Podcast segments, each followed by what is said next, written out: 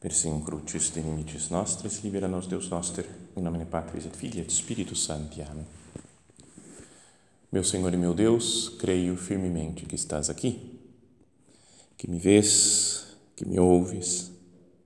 Adoro-te com profunda reverência. Peço-te perdão dos meus pecados e graça para fazer com fruto este tempo de oração.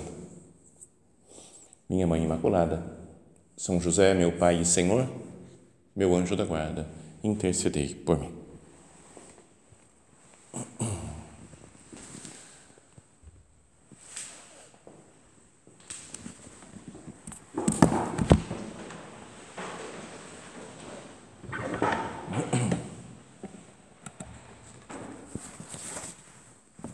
Nesses últimos três dias, domingo, ontem e hoje, nós estamos ouvindo né, no Evangelho da Missa aquela parábola do bom pastor, capítulo décimo do Evangelho de São João, que nós já conhecemos, né, que muitas outras vezes meditamos, né, pensamos nela, tem tantas imagens até de Jesus carregando uma, uma ovelha, né, Jesus como bom pastor, é conhecida né, a festa do bom pastor.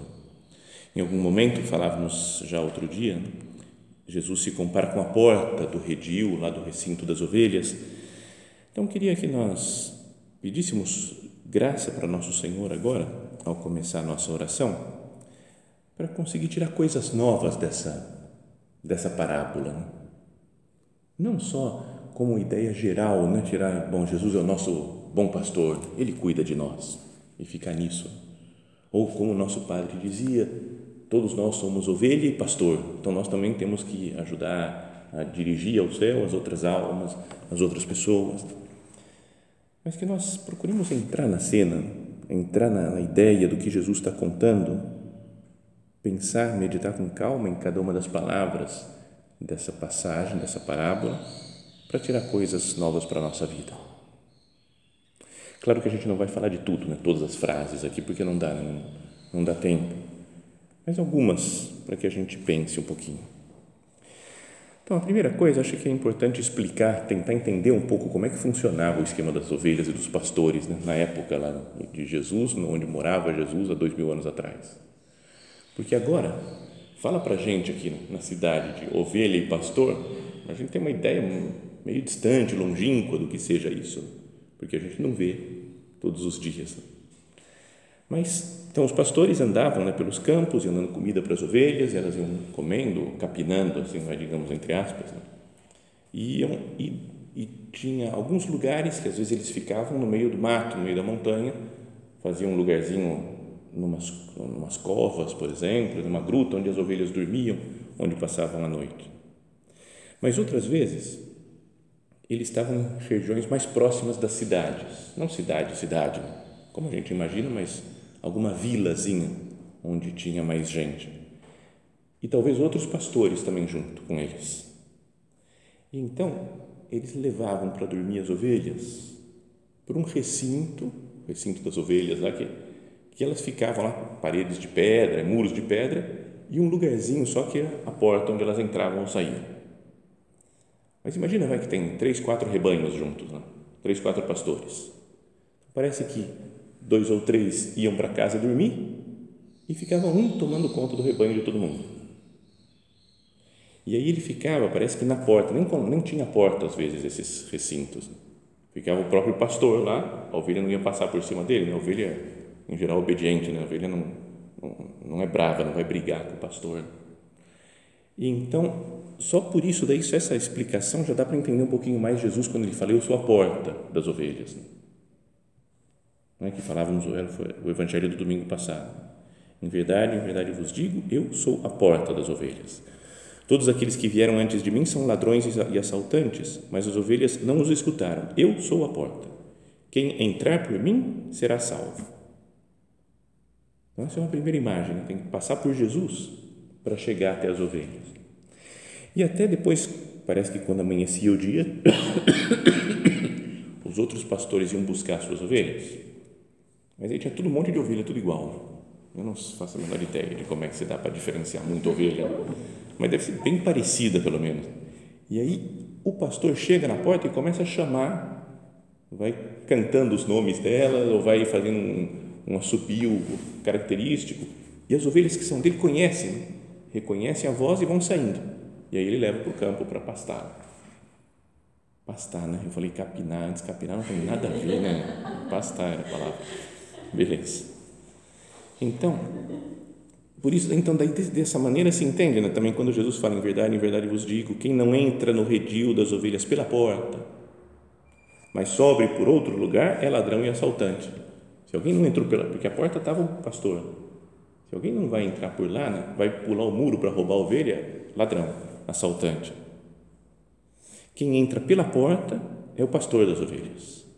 Aí esse o porteiro abre e as ovelhas escutam sua voz, ele chama as ovelhas pelo nome as conduz para fora. E depois fala então que as ovelhas conhecem a sua voz. Então, isso daí só como ideia inicial, né, como introdução, para que a gente possa imaginar a cena, né, também como o nosso padre ensinava, né, de entrar na cena do Evangelho. Vamos imaginar como é que era, né? Um redil, né, um recinto assim, onde guardavam as ovelhas, a figura do pastor, a figura do ladrão, que é perigoso, que pule o muro para roubar as ovelhas. E a frase final do Evangelho do domingo, Jesus tinha falado isso daí, né? Eu sou a porta, quem entrará por mim será salvo, entrará e sairá e encontrará pastagens. O ladrão vem só para roubar, matar e destruir. Eu vim para que tenham vida e a tenham em abundância. Eu vim para que todos tenham vida. Tem uma música famosa da igreja, né? Fica, fala, essa frase já vem na cabeça. Eu vim para que todos tenham vida. Mas é, é de uma maneira tão fúnebre que não combina com a letra, né? Eu vim para que todos tenham. Bom, é, mas o que a gente deseja é isso daqui, né? Fala, eu quero ter vida Quero ter uma vida eterna, né? uma vida com, sei, com todas as minhas forças, né? uma vida em abundância, uma vida com plenitude de vida. E Jesus vem para isso. E as pessoas que seguem Cristo devem ter essa vida plena.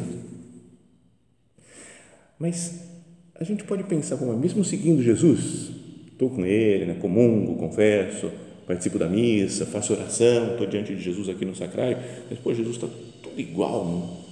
Estou cheio de problema, cheio de contrariedade, coisa difícil na vida, coisa não vai para frente. Mas acho que é importante pensar que esse, a vida de Jesus não é uma vida sem problemas. Tanto que o próprio Cristo fala em outras partes do Evangelho: né, quem quiser ser meu discípulo, negue-se a si mesmo, tome a sua cruz e me siga. E é preciso ler a palavra de Deus, né, ler o Evangelho como um todo. Não posso pegar, esse daqui é a minha frase minha frase é essa daqui, ó, que todos tenham vida. Eu vim para que todos tenham vida. Essa que eu curto. Esse negócio de cruz eu não quero saber. É tudo um pacote. E podíamos dizer até que a explicação dessa vida que fala Jesus, eu vim para que todos tenham vida e a tenham em abundância. Ela se explica com o versículo seguinte, que foi o primeiro versículo do Evangelho de ontem quando Jesus fala: Eu sou o bom pastor. O bom pastor dá a vida por suas ovelhas.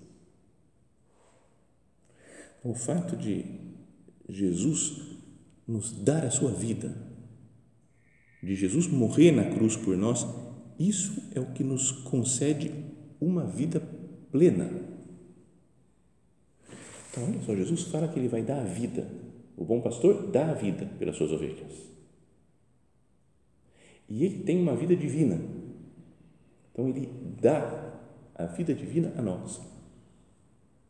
Você pode entender só numa uma coisa histórica, né? Jesus morreu na cruz, deu a sua vida para nos perdoar, mas como um presente de Deus, o que nós recebemos é a vida divina, a vida eterna. Senhor, me faz viver melhor essa vida, né? entender melhor a grandeza do seu amor que você, Jesus, quis passar pela morte, experimentar todos os sofrimentos humanos, fez-se semelhante a nós em tudo, menos no pecado, fala a carta aos Hebreus. O bom pastor dá a sua vida. Jesus é o bom pastor, ele dá a vida dele, a vida divina, a vida de intimidade com o Pai e o Espírito Santo, dá a nossa. E assim nós temos uma vida divina, uma vida eterna. Vi uma história uma vez que na verdade não sei exatamente se foi real a história, não sei como é que é isso, né? me dão tantos dados, mas eu procurei na internet e não consegui encontrar nada. Só encontrei dois livros espirituais que contam essa história, para tirar a mesma conclusão que eu vou tirar aqui depois do finalzinho da história. Mas é que falava que existia, né, no início do século passado, um, uh, um médico nos Estados Unidos que chamava Evans Cave, era o nome do homem, e era um cirurgião, e tinha feito um monte de cirurgias, de operações ao longo de toda a sua vida, toda a sua carreira. E parece, não, mas por isso é que não procurei em Wikipedia e tudo, não tem, não tem nenhum registro da existência desse homem, mas os livros espirituais dizem que sim. E aí é, ele começou a falar que para algumas cirurgias é, podia se fazer, podia usar anestesia local em vez de anestesia geral. Porque parece que ao longo dos últimos séculos o pessoal usava éter, né? desmaiava o cidadão lá e fazia operação nele. Mas que daí teve já alguém que foi descobrindo alguns remédios, né? E foi né, dava um remédio para um, conseguia anestesiar uma parte do corpo, fazia cirurgia. Mas ele parece que ele falava que também algumas coisas internas, como apendicite, por exemplo, podia -se ser é, operado só com anestesia local. Eu não, não faço a menor ideia se pode ou não pode. Mas que ele ia falando para a comunidade médica e o pessoal, não, não, talvez, acho que é inseguro, melhor não, não sei o que, ninguém concordava com ele. Até que, no, num dia lá, em fevereiro de 1925, aconteceu o grande dia, que foi então a primeira vez que se fez essa anestesia ele era o médico e foi feita aplicar anestesia para fazer a, a cirurgia de, de retirar né, o apêndice.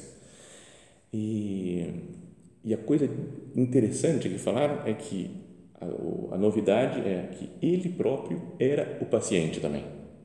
Então, quando o pessoal não queria fazer com os outros, ele teve apendicite, falou, comigo, vamos fazer. E aí chamou, acho que a equipe dele e foi fazendo, mas ele acordado. Não sei se ele foi dando umas dicas, só faz assim, ó, corta aqui, faz ali, parece. Mas isso tentei confirmação mais clara, mas não sei se não, não sei se é meio inventada essa história. Bom, mas é como se ele falasse depois, ele pudesse falar assim, ó, eu fiz a operação em mim mesmo. Tá vendo que eu estou vivo? A coisa continua, pode se fazer nos outros. Então foi como que uma prova, né? Se eu fiz, agora vocês podem também. Então, e é isso que faz Jesus conosco. Né? Eu morri, eu dei a vida por vocês. Eu passei pela morte. Eu não estou falando, ó, vocês têm que carregar a cruz, vocês têm que ter umas vidas, têm que aguentar o sofrimento. Ele vem e nos dá a vida. O médico divino é o dono da vida. E Jesus, nesse trecho do Evangelho de ontem, ainda falava: É por isso que o Pai me ama, porque dou a minha vida para depois recebê-la novamente. Ninguém tira a minha vida eu a dou por mim mesmo. Agradecemos ao Senhor. Obrigado, Jesus, por, por me dar a sua vida, por sofrer tudo que é possível sofrer, por amor a mim, a cada, a cada um de nós. E que eu saiba me doar assim também aos outros. Se eu devo ser bom pastor para as outras pessoas também me ensina, Jesus, a me doar, não ficar preocupado com a minha vida, com as minhas coisas, com os meus planos. Doar a vida.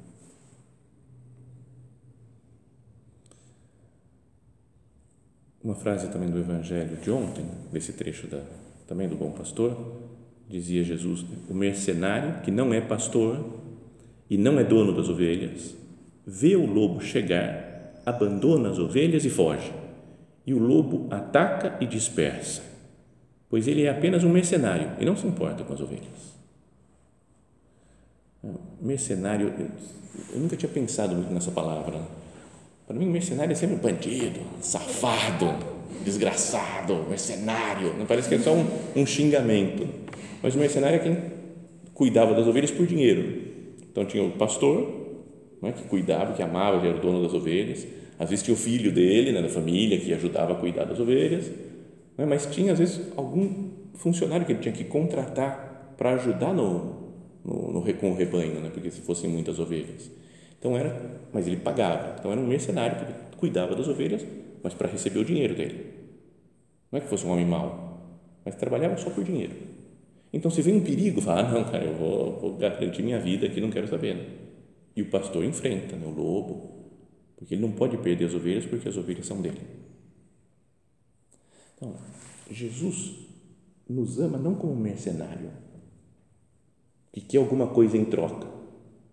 Ele fala, não, tá bom, eu vou te amar, vou te dar graça, mas você tem que fazer isso, isso e isso, senão não vai ter nada de bom para você. Ele fala, eu já dei minha vida, já morri. Quando nós éramos pecadores, fala São Paulo, Jesus morreu por nós. É difícil encontrar alguém que morra por um justo. E Jesus morreu enquanto éramos pecadores. E isso faz nos pensar também né, na, sobre esse aspecto de nós sermos pastores né, das outras pessoas. Eu sou mercenário, não porque eu vou ganhar dinheiro né, fazendo apostolado ou levando as pessoas para Deus, mas porque eu quero resultados. Eu fico procurando né, um agrado de ter sucesso, por exemplo. E se não tem sucesso, a coisa não vai para frente, eu desisto, desanimo. Senhor, que eu não seja mercenário, que eu trabalhe por amor, por puro amor às almas,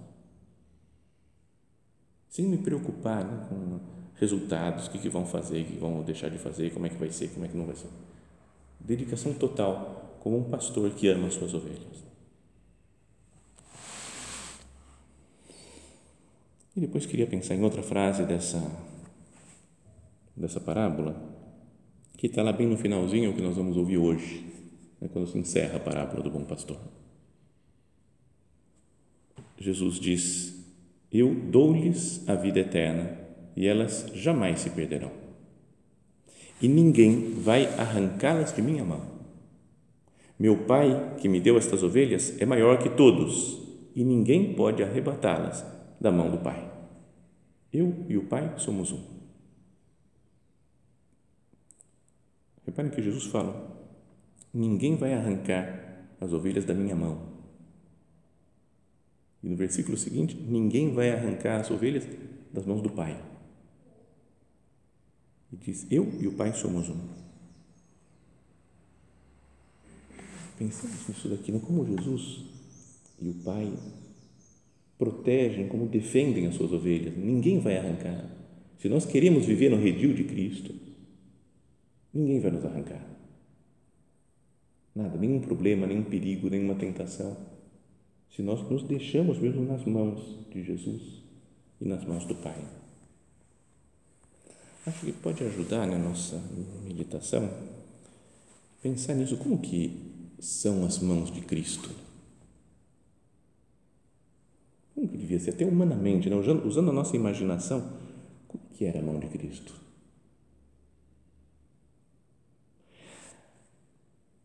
Tem, por exemplo, uma cena do Evangelho que diz que Jesus entrou no templo de Jerusalém, então fez um chicote com cordas e a todos expulsou do templo, juntamente com bois e ovelhas, jogou no chão o dinheiro dos cambistas e derrubou suas bancas. Então parece uma mão forte, né? um firme, né? para fazer até um chicote de corda e batendo em todo mundo, empurrando boi, ovelha e derrubando as coisas. É alguém que impunha um certo respeito, né? Jesus. Pensa na mão dele como é que era. Jesus, segundo a tradição, era, era carpinteiro mas uma, uma, uma palavra lá que pode usar para né, para ser pedreiro também, carpinteiro, marceneiro. Mas mesmo sendo carpinteiro, não era da Tokstok, da Black Decker, sabe essas coisas? Não era uma coisa tudo fina. Devia pegar um troncão, um pedaço de madeira, cortar, machado. Né? Devia ter as mãos calejadas de, de trabalhar. Pedaço de madeira que entrava na mão dele, machucava devia ser o estilo de trabalho né, dele, de São José. mãos calejadas, fortes, que derruba essas mesas do templo, que faz um chicote de cordas,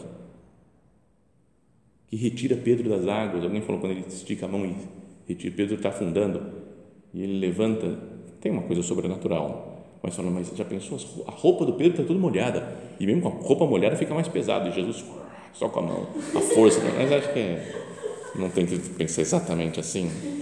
Mas as mãos dele, quando ele devia ajudar os, os, os pescadores, os, os pobres, próprios apóstolos, alguma vez estavam juntos no barco, iam pescar, puxa a rede. São coisas duras de fazer né? e que vão calejando a mão, mas é uma mão forte. Jesus me protege com essa mão forte. Ao mesmo tempo, fala o Evangelho, algumas pessoas traziam crianças para que Jesus as tocasse. Vendo isso, Jesus se aborre... e os discípulos, porém, as repreenderam. Vendo isso, Jesus se aborreceu e disse: Deixai as crianças virem a mim. E depois fala que e abraçava as crianças, impondo as mãos sobre elas e as abençoava. Então é uma mão também suave, carinhosa. Não pegava de qualquer jeito a criança, né? Forte para fazer chicote de cordas, para puxar São Pedro, para pescar, mas com as crianças, devia tocar com carinho nelas. Abençoa as crianças, abraça. São mãos que acariciam, que transmitem paz. Jesus, você também com essas mãos, que apesar de calejadas e fortes, são suaves e carinhosas, você cuida de mim assim.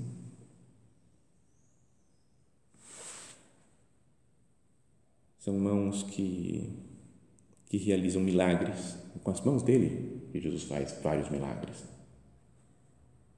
Quando ele vai para Nazaré, por exemplo, saindo dali, Jesus foi para a sua terra, seus discípulos o acompanhavam. No sábado, ele começou a ensinar na sinagoga e muitos dos que ouviam se admiravam.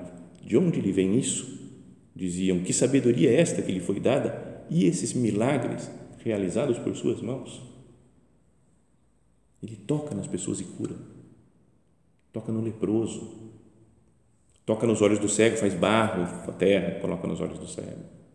Toca nos ouvidos do surdo. Toca nos nossos problemas. Com essas mãos de Cristo. Pensa num leproso o que, que era isso? Né? Ele tinha que estar distante do povo, tinha que morar fora das cidades, era visto como alguém impuro, era contagioso. Então as pessoas tinham medo né, de, do contágio, né, de, de tudo. Uma espécie de coronavírus da época, né? Tem que ficar longe de tudo, longe, sem contato. E Jesus se envolve com o problema do leproso vai lá, toca nele, toca nas suas feridas. Se complica, podíamos dizer, Jesus. Isso falou um padre, um amigo aqui da diocese. Ele falou, antes fala que Jesus estava normal nas cidades, ia pregando, fazendo milagres, e o leproso vivia fora da cidade. Aí ele saiu, se encontrou com um leproso, curou o leproso, e o leproso ficou feliz e foi até o templo se apresentar lá para os sacerdotes e fala, e cresceu sua fama, e Jesus não podia mais entrar na cidade. Então, trocaram os papéis. O leproso que estava fora da cidade foi lá se apresentar no templo. E Jesus, que estava sempre na cidade, teve que viver fora pela fama que ele foi adquirindo. Então, Jesus se envolve com os nossos problemas. Então, são essas mãos fortes, calejadas, suaves, carinhosas, que tocam nos nossos problemas que Jesus fala: ninguém vai arrancá-las de minha mão. Jesus cuida. E depois ele fala do Pai: ninguém vai arrebatá-las das mãos do Pai. Como que são as mãos do Pai? Se ele pudesse imaginar, como é que é Deus Pai e as suas mãos?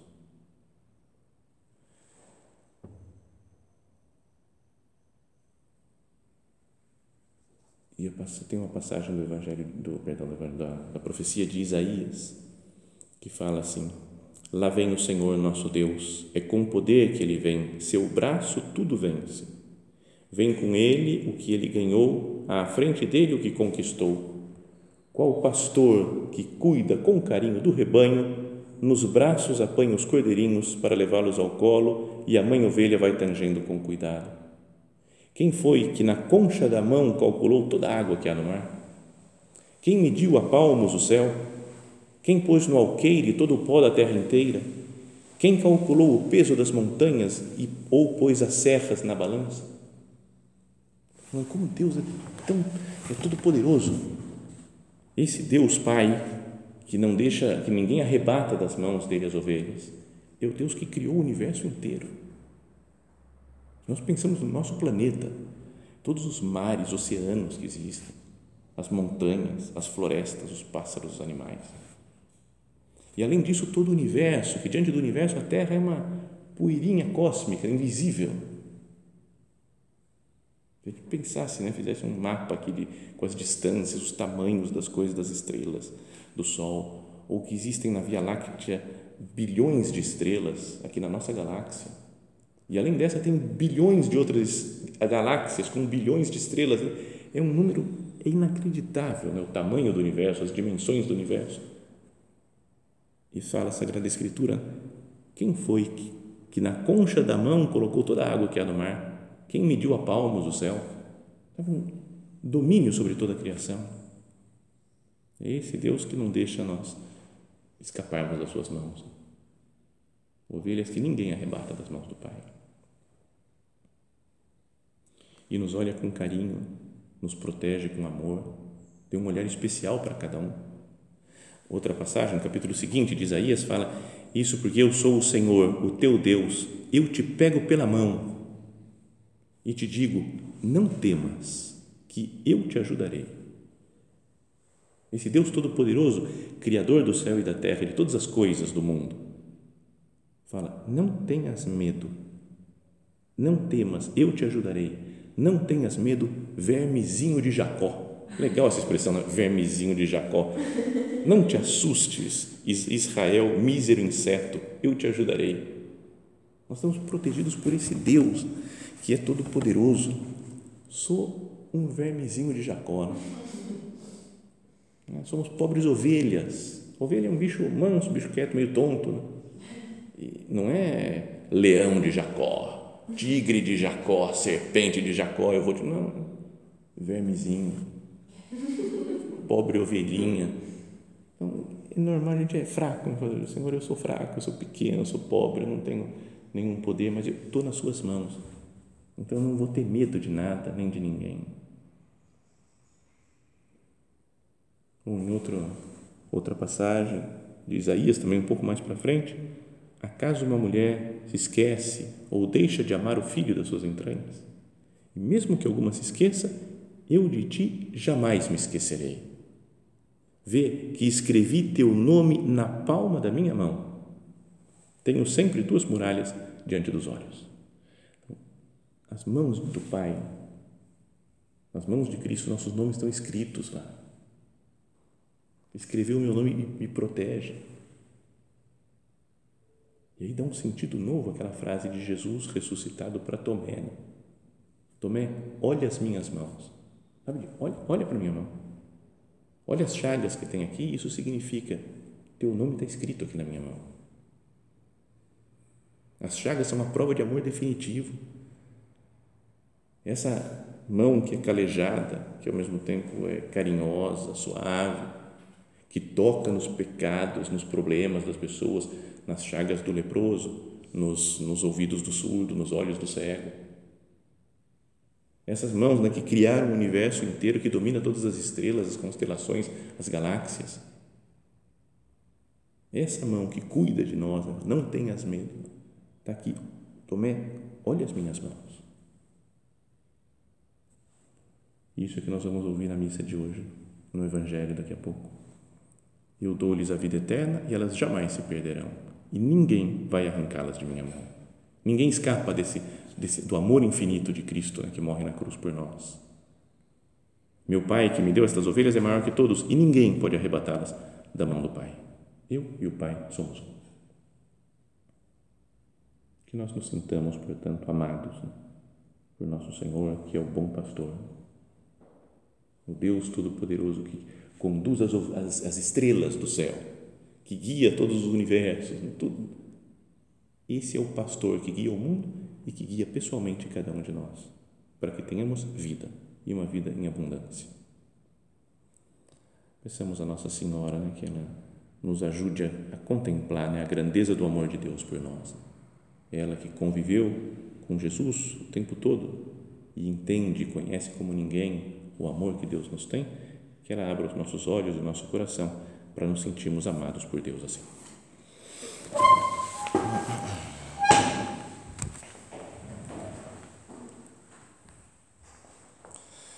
Dou-te graças, meu Deus, pelos bons propósitos, afetos e inspirações que me comunicaste nesta meditação. Peço-te ajuda para os pôr em prática. Minha Mãe Imaculada, São José, meu Pai e Senhor, meu anjo da guarda, intercedei por mim.